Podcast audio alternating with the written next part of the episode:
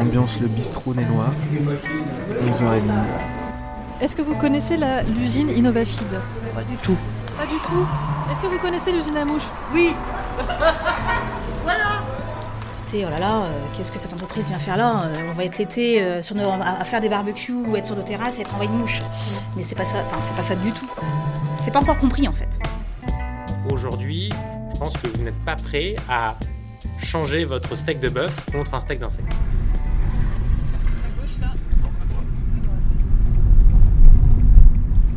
On a un tout petit peu tourné avant de vous trouver. Enfin, bon, on a fait un petit tour. euh, Ah, mais sur Google Maps, vous trouvez. Des mouches, des larves de mouches, une petite ville, des entrepreneurs. À 150 km de Paris, dans la Somme, l'usine à mouches s'est implantée sur le territoire. Un lieu qui n'est pas choisi au hasard. Ici, on élève des insectes dans une usine toute neuve connectée par de gros tuyaux à deux autres usines partenaires. Avec ses 25 000 m2 d'atelier flambant neuf, l'usine Innovafid a pour ambition d'industrialiser l'élevage des mouches pour produire des protéines et des nutriments à destination de l'alimentation animale. Un projet lancé en 2016 autour de la réflexion sur l'alimentation du futur à base d'insectes. Rencontre avec Bastien Augéry, cofondateur d'Innovafid. Si aujourd'hui l'usine produit de l'alimentation pour les animaux, la question inévitable est de savoir si demain il s'agira de nourrir les hommes. Même si c'est quelque chose qui existe depuis des millénaires, les hommes, que les hommes mangent des insectes, ça existe depuis tout temps. Mais c'est pour certaines populations, en particulier euh, en, en Occident, c'est quelque chose qui est moins facile à accepter. L'acceptation du produit de l'insecte vivant pour la consommation directe est plus compliquée à défendre ou en tout cas à, véhiculer comme message, là où l'insecte pour une truite ou pour la volaille, c'est la même chose. hein. Euh, Lorsqu'on prend euh, un poulet, un poulet, oui, ça mange de l'insecte et c'est d'ailleurs sa principale activité euh, dans la vie. Et c'est probablement une chose qui va se construire hein, sur, des- sur les prochaines années, les prochaines décennies. On va clairement changer notre mode d'alimentation. Assez naturellement, assez rapidement, on s'est rendu compte que l'insecte, ça allait faire partie de notre alimentation assez clairement. Mais pour accompagner ça, c'est comme ça qu'on a construit ce projet, c'est de se dire, on va avoir un impact qui est peut-être pas de euh, 100% sur l'alimentation des différentes personnes, mais on peut avoir un impact, par contre, qui est de l'ordre de 5, 10%, mais sur des millions de personnes. Et en fait, un impact de 5-10% sur des millions de personnes, ça fait, in fine, un impact qui est significatif. L'insecte, dans la nature, est un des euh, éléments critiques du système alimentaire. On a des végétaux, des pommes qui sont arrivés à maturité, qui sont un peu trop mûrs, qui tombent au sol, des insectes viennent les consommer, et ces, ces insectes vont ensuite être mangés, recyclés et mangés par euh, des truites, par des oiseaux. Et c'est exactement ce modèle que l'on a voulu euh, répliquer, euh, construire, réintégrer dans le, système de production alimentaire de la chaîne alimentaire humaine. Et c'est ce qu'on fait à l'échelle industrielle. Et concrètement, il y a deux insectes qui tiennent la corde aujourd'hui dans l'élevage. Il y a Hermesia lucens, connu sous le nom de Black Fly ou la mouche soldat noir, qui est l'insecte que nous élevons, et le ver de farine qui s'appelle le Temerium molitor. Contrairement aux idées reçues, le soldat noir ne vole pas. Mathilde Bussard, chargée de communication. Alors la mouche euh, soldat noir, donc Hermesia illucens de son nom latin, c'est euh, la mouche qu'on élève. Euh, c'est une mouche qui est euh, un peu plus grande que la mouche euh, entre guillemets domestique, la mouche qu'on retrouve chez nous. Euh, c'est une mouche qui est plus longue, euh, qui est très très noire. Elle a des ailes vraiment plus noires, Euh, donc elle est assez, moi je trouve assez élégante. Voilà, et c'est une mouche qui est très calme, qui ne fait pas de bruit, qui ne s'envole pas aussi facilement que, que la mouche qu'on retrouve chez nous. Elle est, voilà, c'est une mouche beaucoup plus calme et beaucoup plus. Elle a des ailes avec des reflets presque bleus. hein. Oui, elle a des reflets bleus sur les ailes, exactement. Et elle est plus longue, elle est très allongée. Après, j'ai des photos de mouches si vous voulez. Non, mais c'est pour les Je vous auditeurs, tu vois.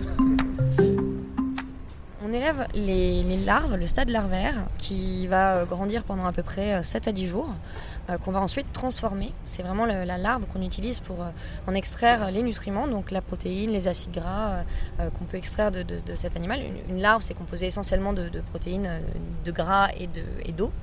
Euh, donc on, on récupère ces nutriments de nos larves et on garde environ 1% de nos larves pour faire cette étape de reproduction, donc les amener jusqu'au stade adulte, mature, où elles vont pouvoir grandir euh, jusqu'au stade de mouche pondre plus d'œufs, puisque une mouche peut pondre environ 500 à 1000 œufs, et, et assurer les prochaines générations de larves. On est dans la zone de reproduction, donc c'est l'endroit où on élève 1% de nos larves à peu près jusqu'au stade adulte, donc au stade de mouche. Euh, donc on est dans une, grande serre euh, en longueur euh, dans laquelle sont installées des cages en moustiquaire. et on place donc nos, mouches là-dedans pour qu'elles pondent ensuite à l'intérieur sur un, réceptacle où on va ensuite récupérer les œufs euh, les œufs de, ces mouches pour faire les nouvelles générations de larves. Donc on a, on a vraiment cette grande serre euh, pour avoir euh, de la luminosité naturelle, à l'inverse des larves qui aiment bien être dans l'obscurité. les mouches ont besoin de lumière, donc elles ont ici la, lumière nécessaire. et un petit fun fact sur la mouche soldat noire, c'est que c'est une mouche qui se nourrit pas à l'état adulte. Elle s'est tellement nourrie pendant son état larvaire qu'elle n'a plus besoin de se nourrir. vraiment, sa seule fonction, c'est de se reproduire et et elle, vit à peu près euh, quelques, euh, quelques jours, une semaine. Si les larves de mouches sont utilisées pour nourrir les animaux, dans une approche circulaire, elles sont aussi utilisées dans l'agriculture. Chez Innovafeed, on utilise l'insecte euh, jusqu'au bout, dans une logique vraiment zéro déchet, puisque les insectes vont être transformés en nutriments pour nourrir les animaux, donc des protéines, des acides gras, etc. Mais on va également utiliser les déjections des insectes lors de leur élevage comme un engrais organique pour euh, permettre la croissance des plantes, l'enrichissement des sols. Euh, et du coup, c'est exactement au même titre que de l'engrais de volaille, de porc.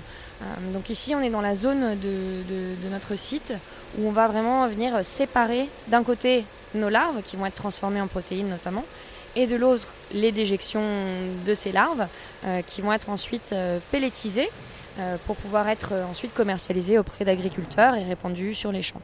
Et donc c'est non seulement une logique zéro déchet, puisque 100% d'insectes est utilisé, même ses déjections, euh, mais c'est aussi une logique circulaire, puisque cet engrais va être épandu sur des champs qui vont permettre de faire pousser les plantes, dont l'agro-industrie va créer des coproduits qui vont être ensuite euh, qui vont ensuite venir nourrir nos, insectes. Donc il y a vraiment la logique circulaire des, chaînes alimentaires, euh, comme dans la nature. Pour mener à bien ces activités, l'usine a besoin de tisser un réseau un réseau de partenaires financiers, opérationnels, mais également de s'inscrire dans les politiques publiques du territoire. En répondant aux critères du label Green Tech, la start-up bénéficie d'un accompagnement et d'une mise en réseau qui permet d'accélérer son développement. Parce que lorsqu'on lance une telle innovation à une échelle industrielle, élever des mouches pour l'alimentation animale, dans une ville de 2400 habitants, ça fait du bruit. Fatima Eladrifi est première adjointe au maire de la commune de Nel dans la Somme et se souvient de l'arrivée de l'entreprise sur sa commune. L'arrivée de l'usine InnovaFeed a suscité au départ euh, beaucoup d'interrogations l'inquiétude des administrés, puisque en fait la population euh, pensait que la ville de Nel, euh, c'est un peu rigolo, allait être envahie de mouches, tout simplement. Donc euh, ça a suscité beaucoup beaucoup d'interrogations. En fait, euh, personne ne savait que les larves de mouches euh, allaient être en fait récoltées, lavées et transformées en farine, puis en produits résiduels valorisables tels que les huiles pour en fait l'alimentation des porcs et des volailles. Aujourd'hui, c'est un peu plus différent parce que donc nous dernièrement en tant qu'élus dans notre page de bulletin municipal numéro 3, nous avons fait le souhait de hum, comment dire de, parler de nos entreprises. Donc le, choix s'est porté sur celle d'Innovafit puisque nous avons euh, fait une page sur ce bulletin explicative euh, pour les Nélois. Euh, j'ai également demandé au cofondateur s'il était prévu de faire des visites aux administrés c'est vrai qu'à travers des images ou à travers de ce qu'on peut entendre, euh, c'est complètement différent euh, de, le vivre en réalité. Pour l'avoir moi-même vu, euh, il faut vraiment comprendre l'acheminement de l'arrivée des mouches jusqu'à la transformation en, en, protéines. Je pense que leur vision changera effectivement une fois qu'ils auront fait cette visite. En arrivant dans la Somme, l'entreprise de biotechnologie doit mener une pédagogie autour de son activité. Attirer les talents sur le territoire, comme les investisseurs privés et publics. La start-up a bénéficié d'une subvention de 4,5 millions pour agrandir son site de production avec la perspective de doubler le nombre de salariés. Un objectif de croissance rapide, la concurrence devient mondiale, pour passer à une échelle supérieure et adresser une nouvelle filière de l'industrie agroalimentaire, afin de réduire la dépendance aux protéines. Bastien Géré. La France et l'Europe sont des foyers extrêmement importants dans le domaine agricole et des gisements de matières premières agricoles. Et c'est un point qui est d'ailleurs particulièrement critique dans le modèle français et européen de l'indépendance en protéines de la France et de l'Europe. Aujourd'hui, on importe 70% de protéines, alors que on est un des premiers pays, une première zone de production agricole. Le deuxième élément, c'est euh, on a euh, une très bonne recherche, euh, des très bons ingénieurs en, agro, en industrie un peu plus largement. Et donc, c'est ces viviers-là qu'on vient sur lesquels on vient se reposer pour construire InnovaFeed, pour recruter, euh, et construire les différents modèles. On a besoin de talents, euh, tout type, hein, que ce soit euh, plutôt des ingénieurs, des biologistes, des docteurs, mais des chargés de maintenance, des techniciens. Et on va chercher aussi des personnes qui arrivent à construire, à apprendre et à développer une certaine exigence dans les process parce que ce qu'on fait, c'est compliqué ce que nous a apporté la Green Tech aujourd'hui dans notre projet, ça a été euh, de pouvoir développer notre technologie plus rapidement. Ça a été vraiment de pouvoir accélérer notre déploiement par des financements, mais aussi euh, l'ouverture d'un certain nombre de portes qui sont extrêmement euh, utiles dans le développement de notre filière, qui est une filière très innovante. Et donc, du coup, on se doit de faire bouger les choses et on n'a pas forcément toujours accès aux bonnes personnes dans l'administration, dans les collectivités territoriales. Et c'est là-dessus une sorte de, mise en relation, d'ouverture de portes qui a été extrêmement salutaire dans l'accélération de notre projet. La startup s'appuie donc sur le label Green Tech Innovation pour accélérer son activité, recruter ou nouer des partenariats à plusieurs échelles afin de construire ce modèle vert autour de l'élevage de mouches. Tout est parti de là. Se rapprocher localement d'acteurs clés pour permettre de réduire à la fois l'impact carbone et les coûts de production. Sur le site de Nel, c'est une véritable colloque des usines qui a vu le jour.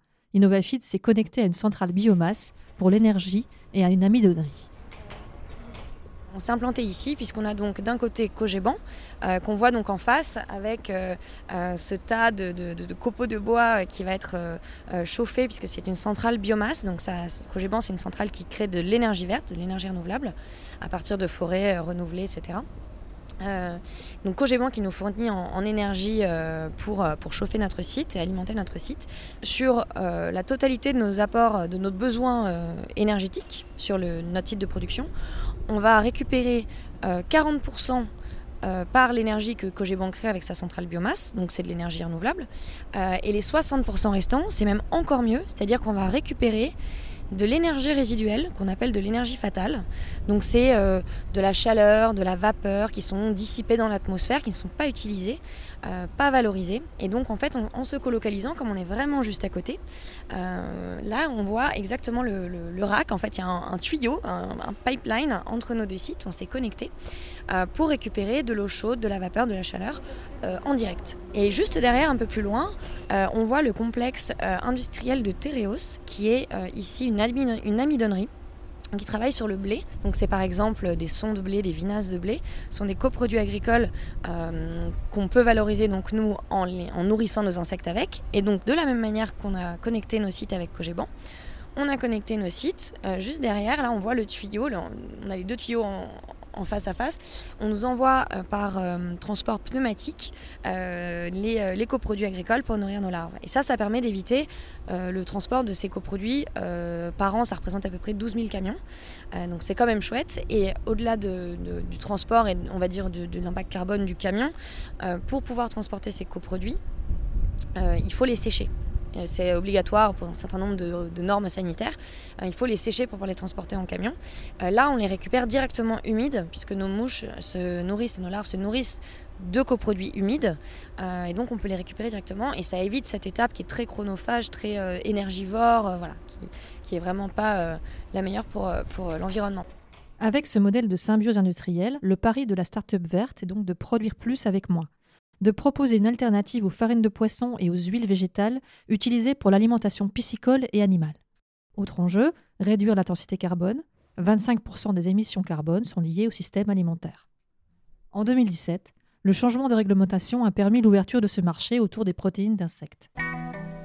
Aujourd'hui, et plus encore demain, c'est désormais toute la chaîne des acteurs de l'agroalimentaire qui est impliquée autour de la production, des supermarchés distributeurs au label, des éleveurs, jusqu'au consommateur. A très vite dans Green Tech Innovation, un podcast initié par le ministère de la Transition écologique dans le cadre de son programme d'aide et d'accompagnement aux startups, aux PME et aux incubateurs de l'innovation verte.